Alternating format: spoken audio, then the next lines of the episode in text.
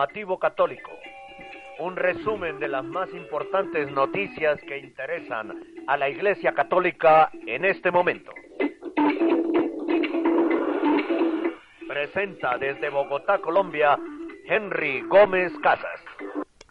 Saludo cordial para todos ustedes, queridos oyentes de www.radiorosamísticacolombia.com y del Informativo Católico. Esta es la emisión número 1257 que hacemos desde Bogotá, Colombia. Hoy es jueves 30 de junio, jueves de la décima tercera semana del tiempo ordinario. Estamos en el año de la misericordia. La Iglesia Católica celebra hoy la memoria de los santos protomártires de la Iglesia romana, víctimas de las mentiras de Nerón. Bienvenidos todos al informativo católico. Usted está escuchándonos en nuestra web radio colombia.com y en su dispositivo móvil si ha descargado la aplicación TuneIn. Estamos siendo retransmitidos simultáneamente a través de varias estaciones hermanas, como Radio Queridma de Washington, D.C., Solo Dios Radio del Bronx en Nueva York, Radio San Rafael Arcángel de San José de Costa Rica, Radio Eco de Quito en el Ecuador, Radio Comunidad de Fe de Hermosillo en la frontera de México con Estados Unidos, Radio Fe y Caridad de Silver Spring en Estados Unidos, Radio Suena Cristo de Tiltil en Chile, Funade de Barranquilla aquí en Colombia, Radio Viajeros de la Tierra con sede en la Florida, Estados Unidos, y La Voz de María Radio en Queens, en Nueva York. El contenido de este noticiero es responsabilidad de la producción. Nuestras metas son la verdad, la objetividad periodística, la libertad de expresión y la defensa de la sana y sagrada doctrina católica. Informar sobre el acontecer noticioso de nuestra Iglesia Católica es de suma importancia para la colectividad. Es por ello que te invitamos a sintonizar de lunes a el informativo católico a partir de las 8 en la mañana a través de www.radiorosamísticacolombia.com www.radiorosamísticacolombia.com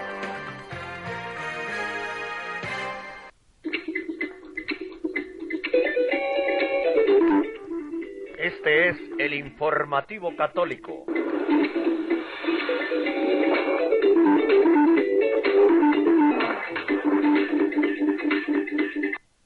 Aquí están los titulares de esta emisión.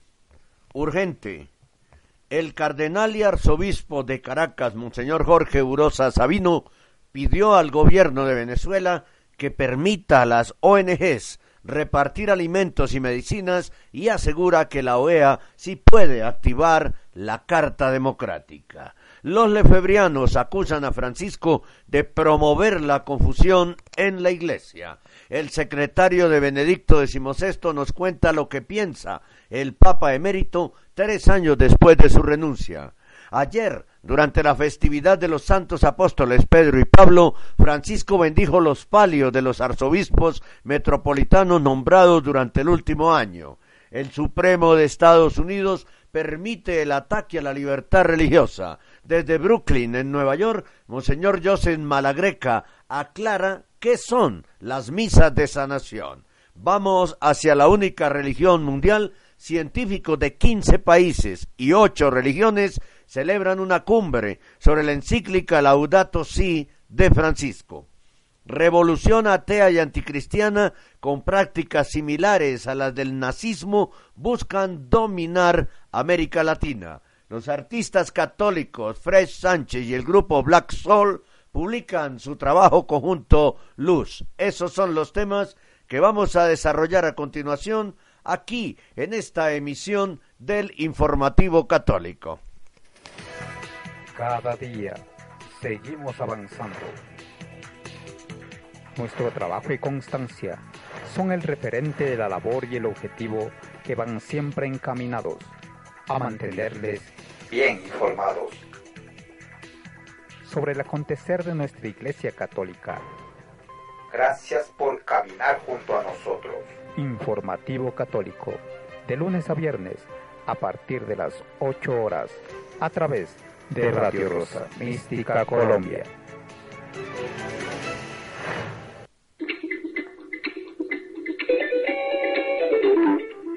Este es el informativo católico.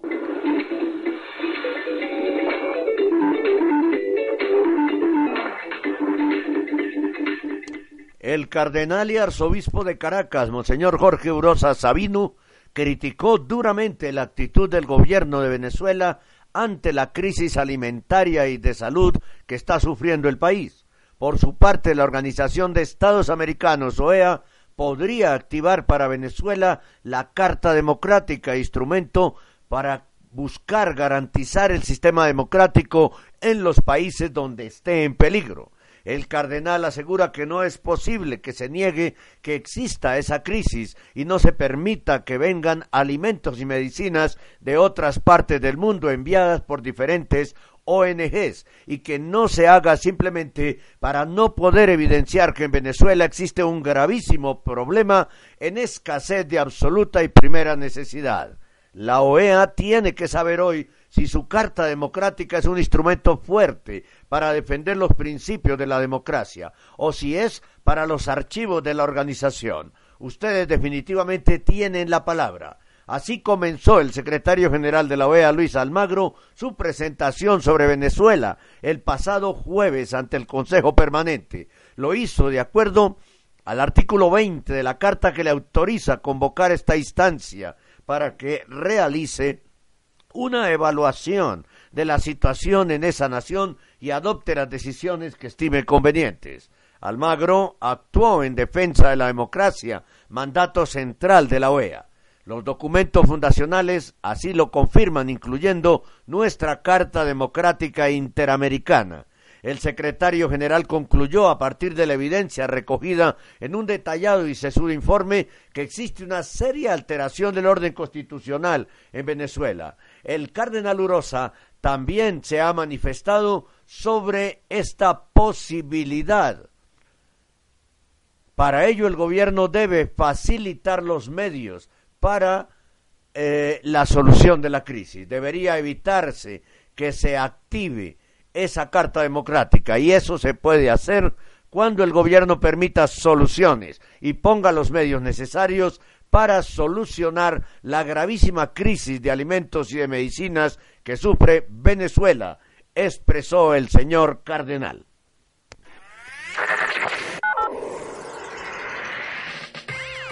Estamos en el mundo a través de www.radiorosamisticacolombia.com www.radiorosamisticacolombia.com Radio Rosa Mística de Colombia. El amor de María, directo a tu corazón.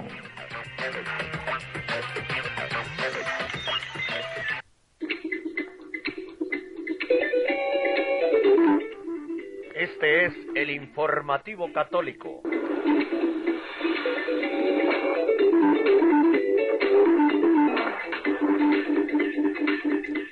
Monseñor Bernard Felay, superior general de la Fraternidad San Pío X, asegura que hay errores que han penetrado en el seno de la Iglesia y asegura que la fraternidad espera un papa que favorezca el retorno a la santa tradición.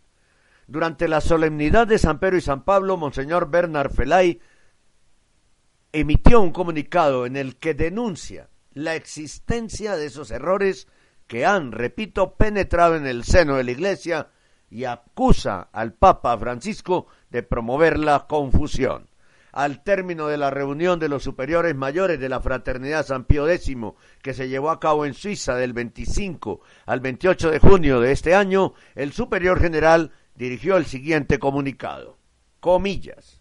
La finalidad de la Fraternidad Sacerdotal San Pío X es principalmente la formación de los sacerdotes, condición esencial para la renovación de la Iglesia y para la restauración de la sociedad. En la gran y dolorosa confusión que reina actualmente en la Iglesia, la proclamación de la doctrina católica exige denunciar los errores que han penetrado en su seno, promovidos lamentablemente por un gran número de pastores, incluso por el propio Papa, la fraternidad San Pío X, en el actual estado de grave necesidad que le concede el derecho y el deber de proporcionar los auxilios espirituales a las almas que recurren a ella, no busca ante todo un reconocimiento canónico al que tiene derecho por ser una obra católica. Lo único que desea es llevar fielmente la luz de la tradición bimilenaria que señala el único camino que debe seguirse en esta época de tinieblas, en la que el culto del hombre reemplaza el culto de Dios, tanto en la sociedad como en la Iglesia. La restauración de todas las cosas en Cristo que quería San Pío X, siguiendo a San Pablo en Efesios 1.10, no podrá lograrse sin el apoyo de un papa que favorezca concretamente el retorno a la santa tradición.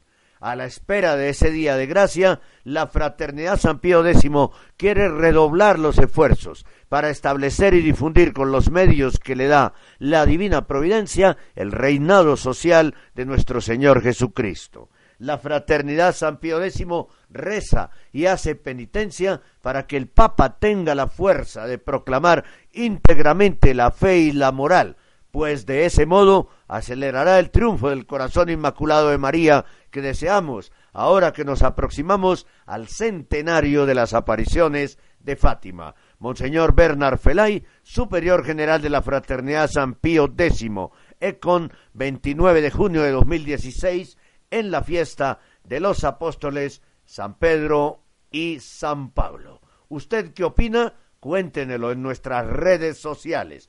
¿Qué opina de esto que ha dicho Monseñor Bernard Felay? Cuéntenlo en nuestras redes sociales. Radio Rosa Mística Colombia, el amor de María directo a tu corazón.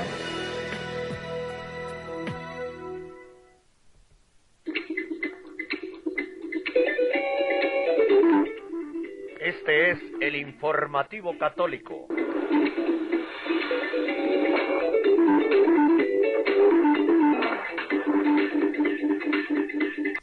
Ayer fue el 65 aniversario de la ordenación sacerdotal del Papa emérito Benedicto XVI. EWTN aprovechó y conversó con el prefecto de la Casa Pontificia y su secretario personal, Monseñor George Gaswain, que es el único funcionario vaticano que en este momento trabaja para ambos papas. Y habló con él EWTN para conocer los detalles de la vida del Papa a tres años de la renuncia al pontificado. El Papa Benedicto XVI estuvo, y hasta la fecha lo está, muy en paz con su decisión de renunciar, porque era el camino correcto, dijo Monseñor Gaswain, en entrevista con el corresponsal de EWTN en Roma y Alemania, Paul Badde.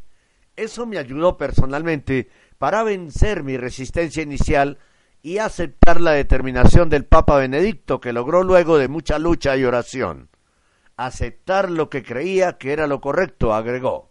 Asimismo, Monseñor Ganswain dijo que los placeres que más disfruta el Papa emérito también son tener tiempo para la oración, reflexión, lectura y también para encuentros personales, como aquel encuentro que tuvo con el Papa Francisco el 30 de junio del 2015 en el convento Mater Ecclesia, lugar donde reside. Pero ¿cuántas personas visitan al Papa Benedicto y con qué frecuencia?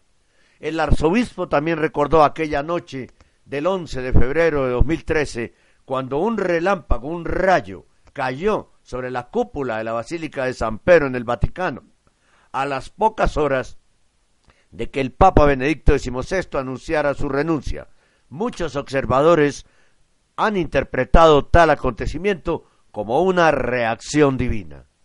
En aquel momento tuve que llorar abiertamente. Sin embargo, después de tres años, ha habido mucha reflexión, incluida la reflexión personal, acotó Monseñor Ganswain.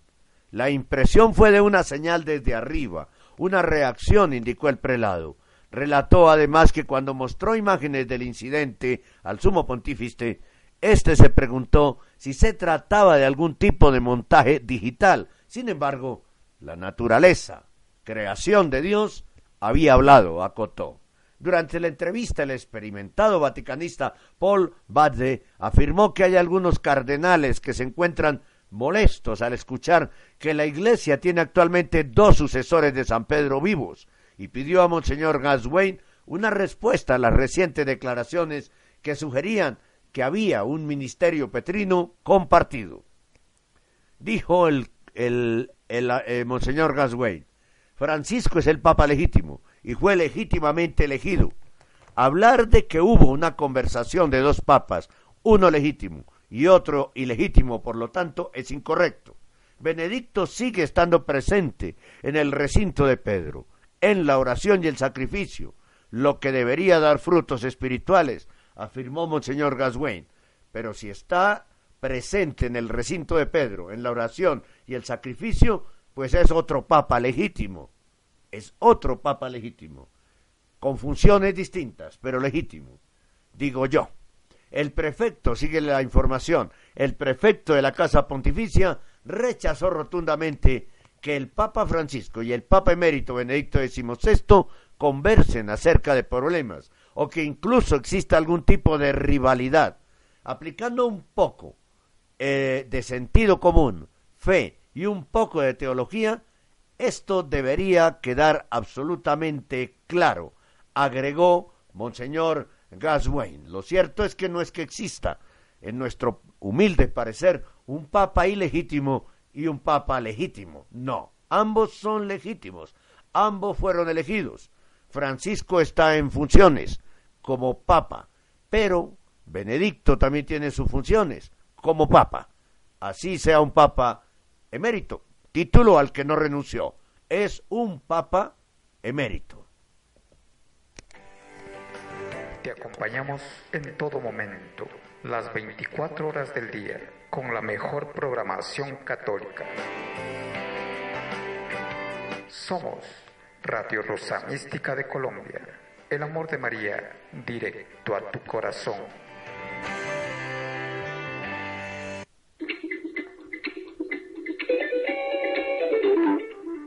Este es el informativo católico.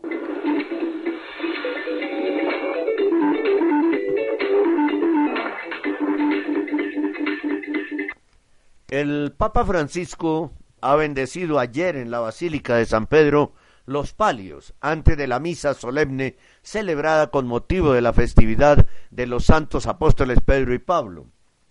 Los palios que estaban puestos en el altar de la confesión serán entregados a los arzobispos metropolitanos que fueron nombrados durante este año pasado y posteriormente serán impuestos a cada arzobispo por el nuncio apostólico en la respectiva sede metropolitana. Antiguamente iban todos al Vaticano. El palio es una estola circular de lana blanca con un rectángulo anterior y otro posterior, con cinco cruces bordadas y simboliza el cordero que el buen pastor debe cargar. El rito se abrió con una procesión acompañada por el canto Tú es Petrus, tú eres Petro, entonado por el, por el coro de la capilla Sistina, en el cual ahí participaron niños de otros coros famosos de confesiones católicas. De, perdón, de, de otras confesiones cristianas.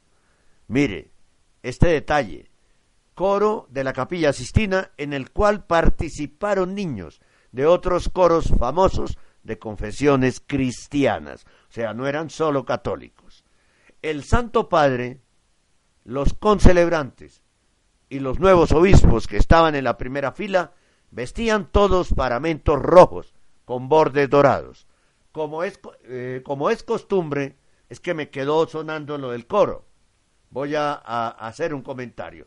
¿Quiere esto decir que nosotros los cantantes, los artistas católicos, podemos ir a cantar a otras confesiones cristianas? se está abriendo la puerta a esto, a artistas, como escuché una vez hace unos seis años aquí, en una vigilia de Pentecostés en el Minuto de Dios, a un cantante decir, por cierto era disque, disque música católica, un rock todo pesado y todo feo, muy feo.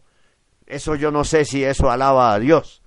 Este hombre dijo esa noche, es que yo soy un cantante ecuménico, porque anoche estuve cantando en una vigilia de los testigos de Jehová. Antes de ayer estuve con unos eh, pentecostales y pasado mañana voy a estar con unos protestantes y ese día estaba con católicos.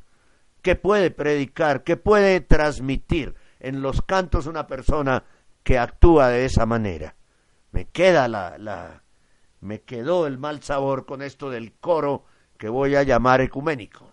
¿Sí? Seguimos con la noticia. Cierro mi comentario. Como es costumbre, en ocasión de la festividad de San Pedro y San Pablo estaba presente una delegación del Patriarcado Ecuménico de Constantinopla, guiada por la delegación enviada por Bartolomeo I, a quienes el Santo Padre saludó apenas ingresó en la basílica. En su homilía el Papa Francisco señala las llaves que Jesús promete a San Pedro para que pueda abrir la entrada al reino de los cielos y no cerrarlo a la gente como hacían algunos escribas y fariseos hipócritas a los que Jesús reprende. Y recuerda que en la lectura se indican tres encierros, el de Pedro en la cárcel, el de la comunidad reunida en oración y el de la casa de María, madre de Juan, a quien llamaban Marcos, donde Pedro va a llamar después de haber sido liberado, y que la oración aparece como la principal vía de salida incluso para la comunidad que corre el peligro de encerrarse en sí misma debido a la persecución y al miedo, porque la oración permite ir del cerramiento a la apertura, del miedo a la valentía, de la tristeza a la alegría, y recordando la presencia de la delegación ortodoxa, dijo, y podemos añadir, de la división a la unidad.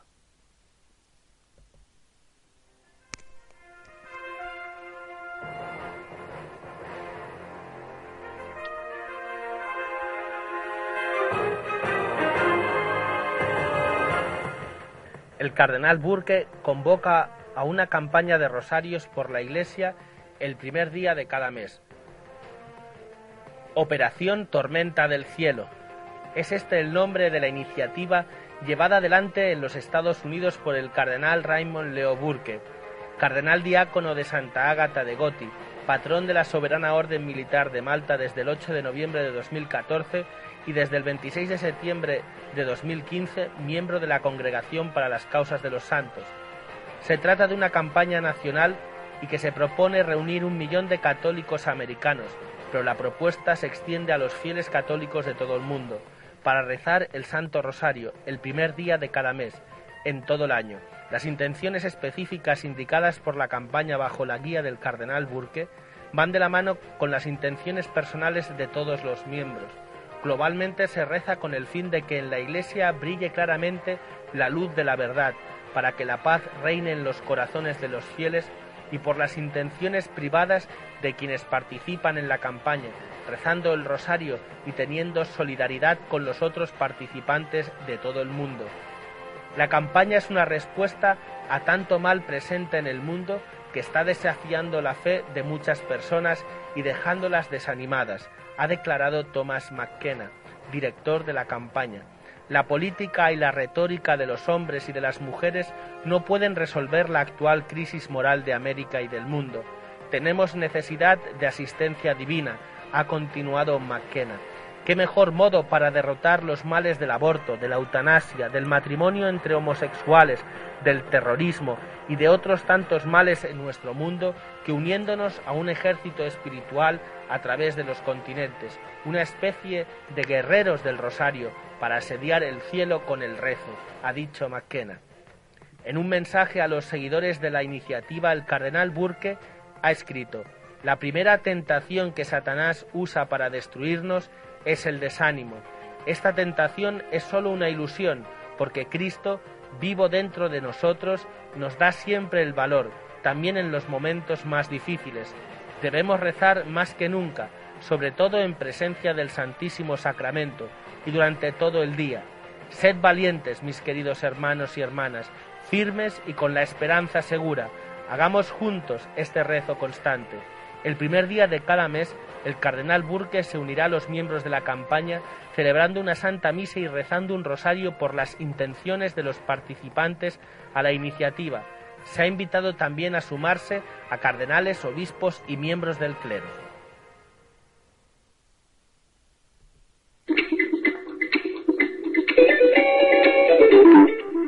Este es el informativo católico.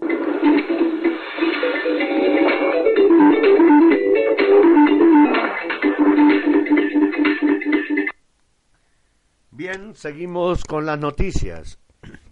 El tribunal de Estados Unidos se ha negado a escuchar el caso de dos farmacéuticos a los que el estado de Washington obliga a vender píldoras abortivas.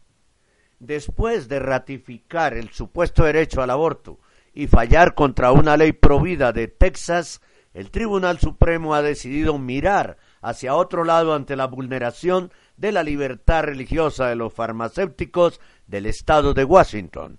El tribunal ha rechazado la apelación de dos farmacéuticos a los que el estado de Washington obliga a vender en su establecimiento la píldora del día después y otros fármacos abortivos sin que pueda acogerse a la objeción de conciencia.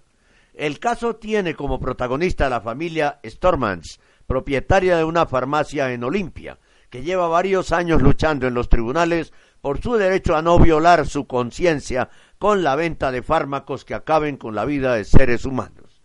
Estos farmacéuticos denuncian que la ley estatal les obliga a vender píldoras abortivas cuando los clientes pueden obtenerlas fácilmente en otras farmacias cercanas. Su batalla legal les ha llevado hasta el Tribunal Supremo, que finalmente ha decidido rechazar la apelación. La decisión del Supremo no ha sido, sin embargo, unánime. Los jueces Samuel Alito y Clarence Thomas, junto al presidente del tribunal, John Roberts, se mostraron partidarios de escuchar el caso, al considerar que la norma que impide a los farmacéuticos acogerse a la objeción de conciencia podría estar motivada por la hostilidad hacia las creencias religiosas. Está en riesgo la libertad religiosa. Si esto es una muestra de cómo serán tratadas en los próximos años las reivindicaciones acerca de la libertad religiosa, los que valoran la libertad religiosa tienen un motivo de gran preocupación ha asegurado el juez Samuel Alito. En el año 2007, el estado de Washington aprobó una ley que impide a los farmacéuticos derivar a los clientes a otros establecimientos por motivos de conciencia. Cinco años más tarde, un tribunal federal sentenció que la ley era inconstitucional, pero finalmente la Corte de Apelaciones de Estados Unidos logró que la ley siguiera en vigor está escuchando Radio Rosa Mística Colombia.com, una radio 100% católica. Más noticias católicas, más programas, más reflexiones, más música, más variedad de voces, más evangelización, más oración, más iglesia, más sagrada doctrina, más global. Radio Rosa Mística Colombia.com desde Bogotá, Colombia. Más global. Recuerden que ustedes pueden donarnos su cariñito de misericordia para el funcionamiento de esta radio virtual. Sin su ayuda, esta radio no funciona. Dona un cariñito de misericordia a Radio Rosa Mística Colombia. El amor de María directo a tu corazón, depositándolo en la cuenta de ahorros Bancolombia, número 052 24 15 34 83. Ustedes pueden comunicarse y estar en contacto permanente con nosotros a través de nuestro chat de la web Radio Rosa Colombia.com. Permanentemente está activado el chat. A través del grupo de Facebook Amigos de Radio Rosa Mística Colombia. También en nuestro canal YouTube, Henry Gómez Casas, donde está el video de mi testimonio en el canal Henry Gómez Casas de iVox.com. Allí encontrarán las grabaciones de la gran mayoría de los temas de doctrina del cenáculo y del informativo católico. También agradecer a quienes nos escuchan por iBox móvil en sus teléfonos. También pueden escucharnos con la aplicación TuneIn en sus teléfonos buscando el nombre de nuestra radio y pueden también comunicarse con nosotros de cualquiera de las siguientes formas.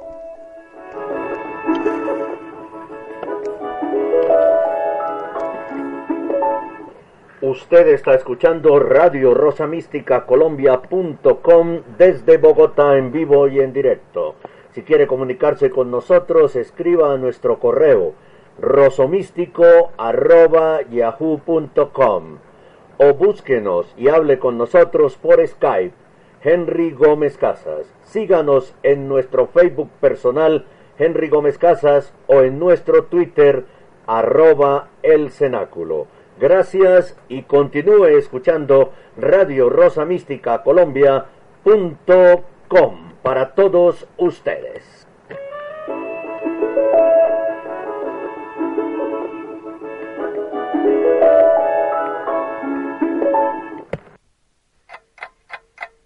Sesenta segundos con Dios.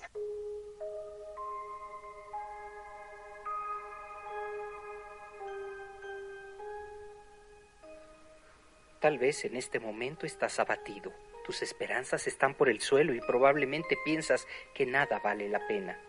Te invito a reflexionar lo siguiente. Si lo único que tienes que ofrecer es un corazón quebrantado, simplemente entrégalo a Dios. Así como el pequeño que entregó a Jesús cinco panes y dos peces, con el mismo sentimiento de los discípulos cuando dijeron, ¿de qué sirve esto para toda esa multitud? En este momento de adversidad, entrégale a Él tu angustia, tu tristeza, duda y falta de fe. Verás de qué manera su bondad transforma lo que hoy le puedes ofrecer. La vida tiene sus altibajos, sus aspectos negativos que nos permiten valorar aquello que es muy agradable. Para conocer la alegría hay que conocer el dolor. Señor Jesús, te pedimos en este momento que impongas tu mano sanadora y liberadora sobre todos nuestros queridos roso oyentes. Sana, libera, Señor Jesús, en este momento. Y te pedimos también por la salud de don Joaquín Orjuela en Olat, Kansas, la salud de Lucas Montoya, de Inés Giraldo en Sevilla Valle, de Luis Guillermo, el suegro de nuestra amiga Jimena, por Raquel, la madre de José Ramírez, que está hospitalizada en una UCI en Lima, por Flavio Cabrera, también hospitalizado en una UCI aquí en Bogotá en la clínica de Marley, por Saúl, que está sufriendo quebrantos de eh, esa enfermedad que se llama Alzheimer, y por todos nuestros hermanos que nos piden oración a través de las redes sociales, especialmente del WhatsApp y del Facebook. Nuestro WhatsApp es 314-416-4809 para si usted quiere recibir nuestro micromensaje de evangelización de cada día. Un mensaje de más o menos un minuto que hacemos llegar cada día en el 314-416-4809 desde ese número a cualquier lugar del mundo a través de un WhatsApp que se llama Grupo Radio Rosa, Grupo Radio Rosa Mística Colombia, en WhatsApp. Así que ahí también los esperamos a todos ustedes. Seguimos ahora sí con oración por nuestra radio y las otras noticias que tenemos preparadas para ustedes. Oración por nuestra radio. Señor Jesús, te pedimos por Radio Rosa Mística Colombia Bendice a sus oyentes y a quienes a través de esta estación llevamos tu mensaje de salvación a todo el mundo. Haz que esta misión dé fruto en abundancia, que tu palabra llegue a los corazones de millones de personas y se conviertan en personas de vida sacramental y en católicos útiles a la Iglesia y a la sociedad. Que la Virgen Santísima Rosa Mística ilumine y conduzca siempre el caminar de todos nosotros y de nuestros oyentes. Amén.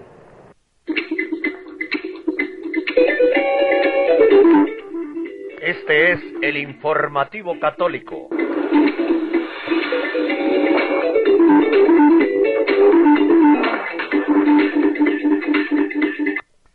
Monseñor Joseph Malagreca fue ordenado sacerdote al servicio de la diócesis de Brooklyn en 1976 en Estados Unidos. Además de su bachillerato en inglés y filosofía, cuenta con un doctorado en Derecho de la New York, de la New York University y ha servido por años en la renovación carismática católica de los Estados Unidos. Actualmente lidera la parroquia de la Santa Cruz en Brooklyn, en Nueva York, donde regularmente incorpora signos litúrgicos y oraciones de sanación, liberación en Eucaristías que convocan a cientos de fieles.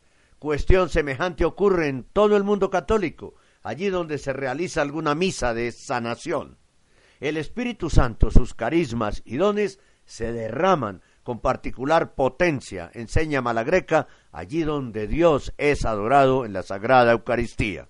Los pobres, los enfermos, los afligidos, los dañados por el demonio, los que profesan públicamente su fe en Jesús, Hijo de Dios, suelen estar presentes en las llamadas misas de sanación. En diálogo con el periódico hispano de su diócesis de Brooklyn, Monseñor Malagreca conversa sobre estas particulares fiestas de la fe. Pregunta del el periodista. ¿Cuál es la diferencia entre una misa de sanación y la misa regular? Responde Monseñor Joseph Malagreca, cuyo nombre vamos a guardar. Monseñor Malagreca. Bien, todas las misas son sanadoras y no hay que ir a una misa de sanación para sanarse. Pero en las misas de sanación sí hay momentos especiales para orar, perdón, por la sanación. Hay momentos para orar por la sanación. En el momento de la predicación, en la oración de los fieles, en el momento después de la comunión, se hace una oración de sanación, pero no es una misa diferente de otra misa. Pregunta el periodista, ¿tienen un don especial los sacerdotes que celebran estas misas? Responde Monseñor Joseph Malagreca, no, no es el sacerdote ni la persona quien sana, es Jesús quien sana a través de la Eucaristía. Tercera pregunta, ¿por qué a estas misas acuden masivamente los feligreses? Responde Monseñor Malagreca, acuden masivamente porque esperan sanarse, porque la sanación atrae, así como en tiempo de Jesús cuando obraba las sanaciones. En este punto hay que evangelizar para que asistan a la iglesia no solo en busca de la sanación. Hay la tendencia de solo buscar la sanación y no querer convertirse. Otra pregunta del periodista. ¿La misa de sanación debe celebrarse en un lugar especial como una basílica, por ejemplo? Responde Monseñor Malagreca, no hay que ir a una basílica para curarse. Pero hay veces que Dios se concentra en sitios, personas o a horas especiales para mover su Santo Espíritu. Otra pregunta del periodista. ¿Lo que sucede en una misa de sanación es un acontecimiento extraordinario? Responde Monseñor Malagreca. Sucede a menudo. Tenemos que dejar de pensar que las cosas extraordinarias son raras. Las cosas extraordinarias suceden a menudo. Otra pregunta. ¿Se necesita un conocimiento especial para celebrar una misa de sanación? Responde Monseñor Malagreca. La sanación ocurre constantemente y viene también acompañada por lo que se llama un don de conocimiento. Muchas personas que ejercen el ministerio de sanación ejercen también este don que el Señor les revela en el momento cuáles son las sanaciones que Él está haciendo en ese momento. Entonces en las misas o servicios de sanación, a menudo hay palabra de conocimiento. Pregunta el periodista, ¿en una misa de sanación solo se alivian las molestias físicas? Responde Monseñor Malagreca. La sanación es una palabra muy amplia, que contempla la sanación física, espiritual, psicológica, emocional, familiar, de adicciones y también la sanación de generaciones, la cual se hace cuando hay ciertos problemas que se pasan de generación en generación. Es Jesús quien pone las cosas bien, el que hacía todo eso en su tiempo y el que todavía lo hace. ¿Quiénes celebran la misa de sanación? Pregunta el periodista. ¿Tienen un don especial? Responde Monseñor Malagreca, de Brooklyn. Es cierto que ciertas personas son dotadas de un don de sanación y no necesariamente son sacerdotes. Todos los sacerdotes podemos celebrar misa y podemos estar abiertos a dones, creer en el don, ejercer el don. Pregunta el periodista. ¿Todos aquellos que van a una misa de sanación resultan curados? Responde Monseñor Malagreca. No necesariamente todo el mundo va a sanar, porque eso es parte del plan de Dios. Parte de la experiencia de la sanación es que uno tiene que entrar no creyendo que uno va a cambiar a Jesús, porque se puede llegar a pensar que Él tiene la sanación y no la quiere soltar, que es el sacerdote, la palabra correcta o la reliquia correcta.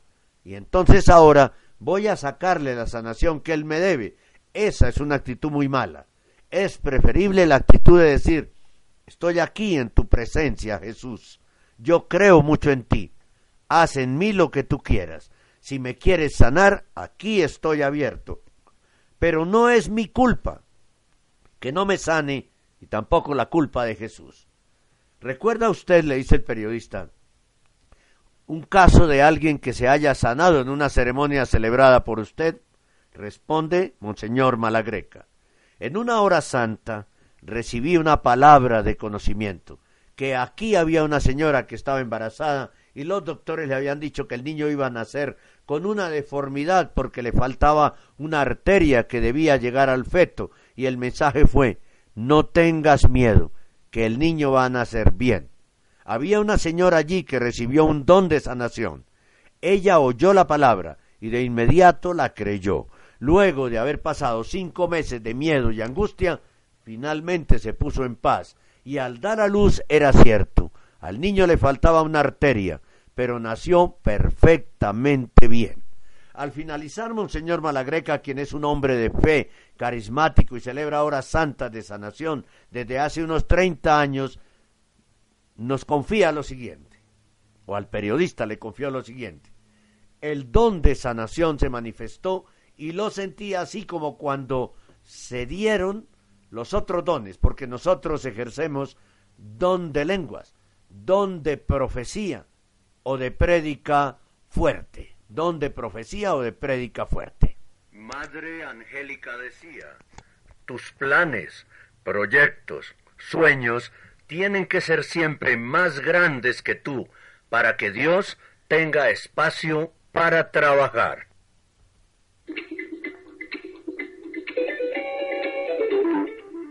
Este es el informativo católico.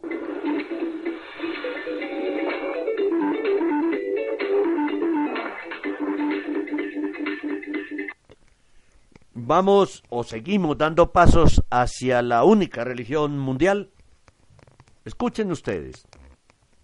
El santuario de Torre Ciudad en Huesca, España, ha acogido el Seminario Internacional de Ciencias y Religiones por el Medio Ambiente que reúne a científicos y líderes religiosos de 15 países y 8 confesiones religiosas diferentes.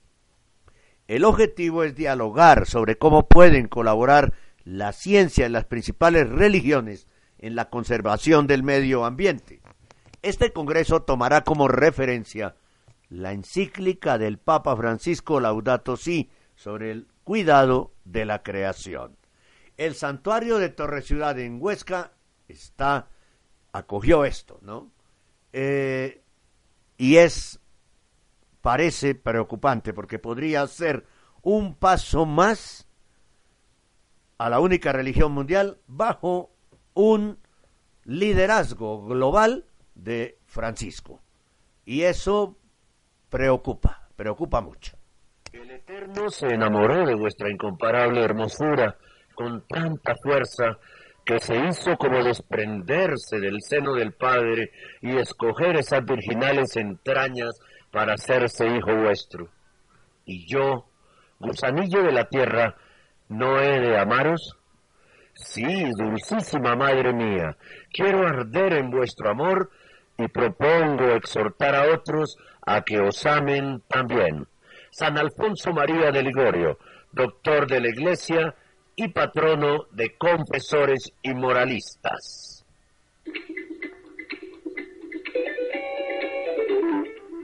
Este es el informativo católico.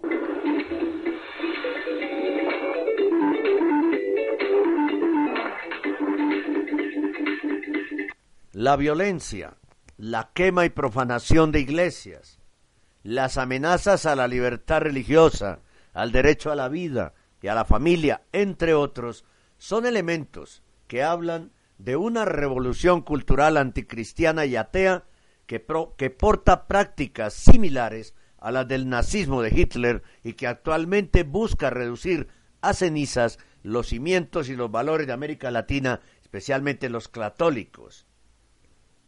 Así lo explicó a prensa el padre Francisco Buruaga, asesor permanente del Consejo Académico Pastoral de la Pontificia Universidad Católica de Chile, en relación a los recientes hechos de violencia ocurridos en ese país, donde en estos seis meses del 2016 han sido incendiados seis templos, eh, perdón, nueve, diez templos, diez templos católicos en Chile. Y también está ocurriendo en Argentina que se está contagiando de esa catolicofobia. Y es el país del Papa. El sacerdote dijo que los hechos de vandalismo y terrorismo del sur, como la quema de varias iglesias, son una manifestación clarísima de la existencia de grupos antisistémicos y anarquistas que no dudan en violentar la dignidad de la persona humana y su conciencia. Además de las capillas en el sur, el pasado del sur de Chile, el pasado 9 de junio, la Iglesia de la Gratitud Nacional, emblemático templo católico de Santiago de Chile, fue brutalmente atacado por encapuchados tras una marcha estudiantil y sacaron una imagen del Cristo crucificado y la destrozaron en plena vía pública, como lo mostramos en el muro de nuestro Facebook personal. Quemar capillas y profanar templos es típico de grupos radicalizados semejantes a los del nacionalsocialismo alemán durante la época de Hitler, y ya sabemos las consecuencias de todo sistema totalitario, violación de los derechos fundamentales y dignidad de la persona humana y su conciencia, denunció el también doctor en Derecho Canónico por la Pontificia Universidad Lateranense de Roma. Ese mismo día, en Argentina, un grupo de desconocidos sustrajo y destruyó la imagen de San José que se encontraba en el atrio de la Basílica de San José del barrio de Flores en Buenos Aires. El sacerdote indicó que todo esto ocurre como parte de un proceso sutil y silencioso, pero profundo, con una revolución cultural en pleno desarrollo al más puro estilo granciano, es decir, cambiando la manera de pensar y sentir de la gente, controlando la educación, los medios de comunicación y desprestigiando la fe de los creyentes. Antonio Granzi es el fundador del Partido Comunista Italiano que retornó a la fe católica antes de morir en abril de 1937. Él proponía acabar con las creencias, tradiciones y costumbres que hablen de la trascendencia del hombre, ridiculizándolas. Proponía silenciar con la calumnia todo lo que hable de algo trascendente, crear una nueva cultura en donde la trascendencia no tenga lugar, infiltrando la iglesia para conseguir por cualquier medio que obispos y sacerdotes disidentes hablen en contra de ella y de la doctrina. Este plan básicamente proponía destruir la iglesia desde dentro. Se llama el Master Plan. El sacerdote explica asimismo que existen diversas razones ideológicas para el retroceso de la libertad religiosa en la región y que estas son las que más daño hacen, pues se presentan como poseedoras de la verdad y desde una postura populista pretenden acaparar los medios e instrumentos para alcanzar el bien común. Ante la situación de crisis que vive América Latina, dijo el sacerdote, es necesario que los fieles actúen y se denuncien los atropellos de una revolución cultural anticristiana y atea.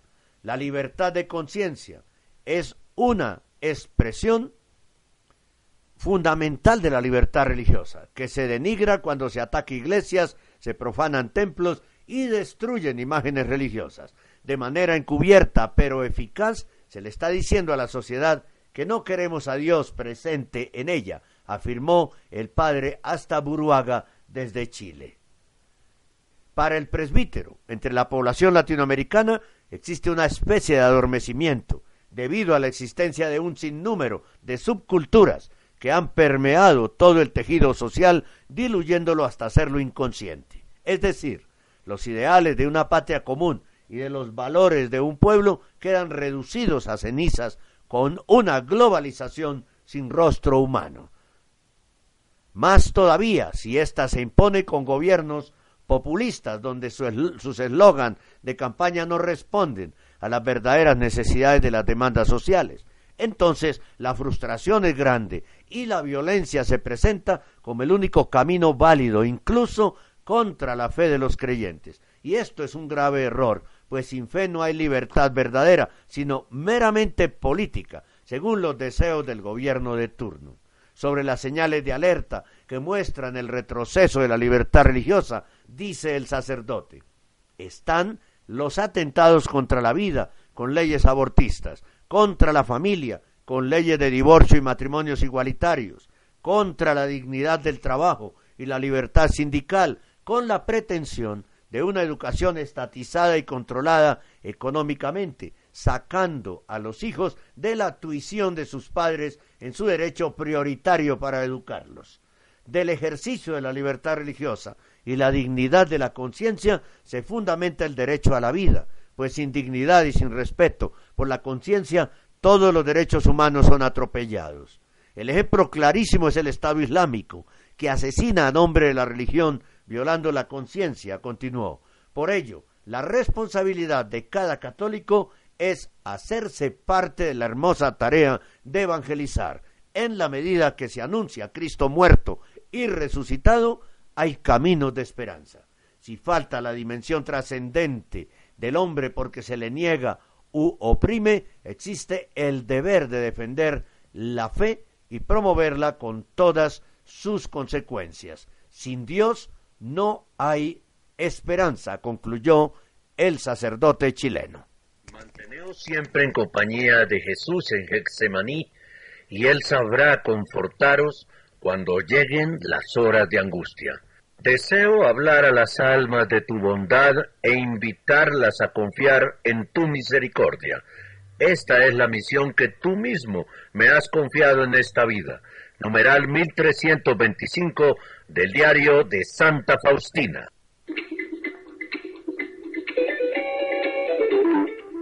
Este es el informativo católico.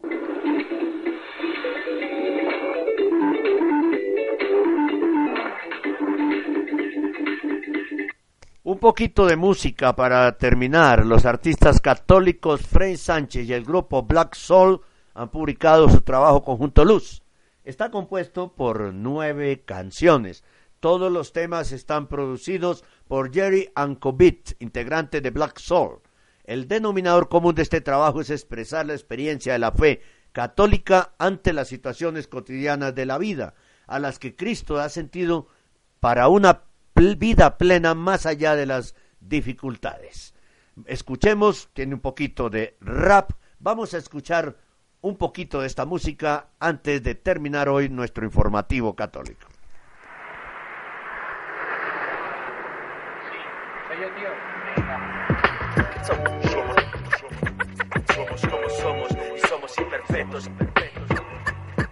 Gracias a la vida, no, gracias a mi Dios. Somos, somos, somos, somos, y somos imperfectos. Ya, no soy yo sin ti. Aquí traigo mi historia, no es del Bronx, es memoria. Hoy recorro con paciencia las minas, mi trayectoria. Yo no te digo lo que quieres escuchar, ni tampoco escribo rimas guapas para impresionar. Soy un tipo de barrio con temores, mil fallos en la vajilla de la vida. He roto algún que otro plato. Gracias a mi familia hoy me mantengo cuerdo. Al pensar en estas letras me inundan los recuerdos. Mi cabeza ya presiona a punto de estallar. La humildad día a día me cuesta irla a buscar. En ocasiones incorrecto, en otras he perdido el control me he sentido solo en el dolor. Yo solo vivo al día, pues encontré un tesoro que da el ciento por uno. ¿Qué más quieres, men? Desde entonces vivo el cielo aquí en la tierra. Trabajo por amor y salga sol por donde quiera. Gracias a la vida, no, gracias a mi Dios, porque todo bueno y malo me hace ser mejor. He elegido verlo claro y apostar por el amor. Aquí somos como somos, en la viña del Señor. No me cambio por otro pa' que mentir. Si no hay dos hombres iguales y la tierra no es el fin. Los brazos extendidos acogiendo lo que llega. Lo material termina. God stays. Otra forma de promover el reino de Dios, la conversión, de llamar a los jóvenes al cambio, a acercarse a Dios a través del rap. Un rap que parece eh, eh, que todo el tiempo tiene solo un par de notas musicales, que no es rico musicalmente, pero sí es rico en el contenido de la letra que Frank Sánchez y el grupo Black Soul le han puesto a esta música. Muchas gracias a todos ustedes por escucharnos el día de hoy en el informativo católico. Hasta la próxima emisión.